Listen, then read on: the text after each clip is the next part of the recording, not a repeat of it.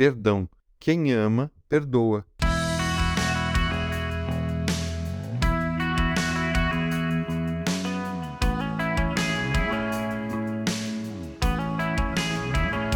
Sobretudo, amem-se sinceramente uns aos outros, porque o amor perdoa muitíssimos pecados. 1 Pedro 4,8 Como é reconfortante saber que somos perdoados por Deus porque Ele nos ama e não por obrigação. Isso torna a relação mais segura. Só existe amor verdadeiro se temos a opção de não amar. Da mesma forma, nós só conseguimos perdoar alguém quando a amamos. E saibam que amar não é um sentimento. Gostar, se apaixonar e odiar são sentimentos. Amar é uma decisão. Nós decidimos amar. Deus decidiu nos amar mesmo com um sentimento de decepção e tristeza. Não entristeçam o Espírito Santo de Deus, com o qual vocês foram selados para o dia da redenção, diz Efésios 4:30. O perdão é fruto do amor, e só quem ama perdoa. Quem ama procura o bem do outro. Então você pode estar pensando que conseguiu uma justificativa para não perdoar, porque não quer amar alguém. Talvez porque essa pessoa fez algo contra você e então contraiu uma dívida impagável.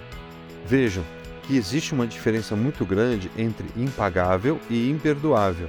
Perdão não tem a ver com pagamento, tem a ver com esquecimento deixar de cobrar a dívida. Se ao contrário fosse, não seria necessário perdoar. Se alguém me deve algum valor e me paga, o que eu terei que perdoar? Nós tínhamos uma dívida com Deus impagável, mas não imperdoável, porque o amor de Deus por nós tornou isso possível. Mas Deus demonstra o seu amor por nós.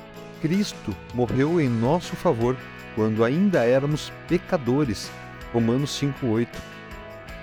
Deus é santo e consegue amar mesmo alguém que tenha feito tanto mal a ele. Lembrem-se que nós somos responsáveis por Jesus ter sofrido na cruz. Mas como isso é possível para nós pecadores? Porque para nós é muito difícil amar e perdoar assim. Porque quando alguém faz algo contra nós, nos machuca cria ferida dói, e isso não nos deixa esquecer. E então auto-adquirimos o direito de não perdoar. Queremos que a pessoa sofra exatamente ou até mais o que estamos sentindo. Afinal de contas, precisamos ser recompensados, não é verdade? E se perdoarmos, sabemos que não cobraremos mais essa dívida. Só que não perdoar é a mesma coisa que beber veneno querendo machucar a outra pessoa. Não faz sentido. Não perdoar é sinônimo de vingança, e vingança nada mais é que o ato de transformar culpados em vítimas. Então é justamente por isso que o perdão é um ato de amor. Decidimos amar para perdoar, e então conseguimos perdoar porque amamos. E Deus tem um plano para nos ajudar a perdoar. E essa ajuda está em Jesus, no exemplo dele. Quando estivermos com dificuldades de amar e perdoar, que nós olhemos para a cruz de Cristo e lembremos que ele não precisava estar lá. Nós sim, aquela morte deveria ser nossa. Mesmo assim, por decidir nos amar primeiro, ele se sujeitou a isso. E pendurado na cruz, disse: Pai, perdoa-lhes, porque não sabem o que estão fazendo. Lucas 23, 34. Nosso futuro ainda não está escrito. Nossas decisões determinarão o que acontecerá. Se vamos ficar colecionando rancor e mágoas, ou se vamos fazer a única coisa que pode mudar o passado: perdoar.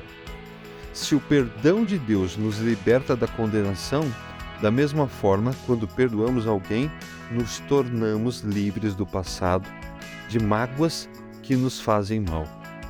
Sejam bondosos e compassivos uns para com os outros, perdoando-se mutuamente, assim como Deus perdoou vocês em Cristo.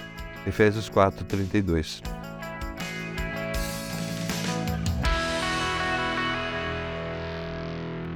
Você ouviu o podcast da Igreja Evangélica Livre em Valinhos. Todos os dias, uma mensagem para abençoar a sua vida.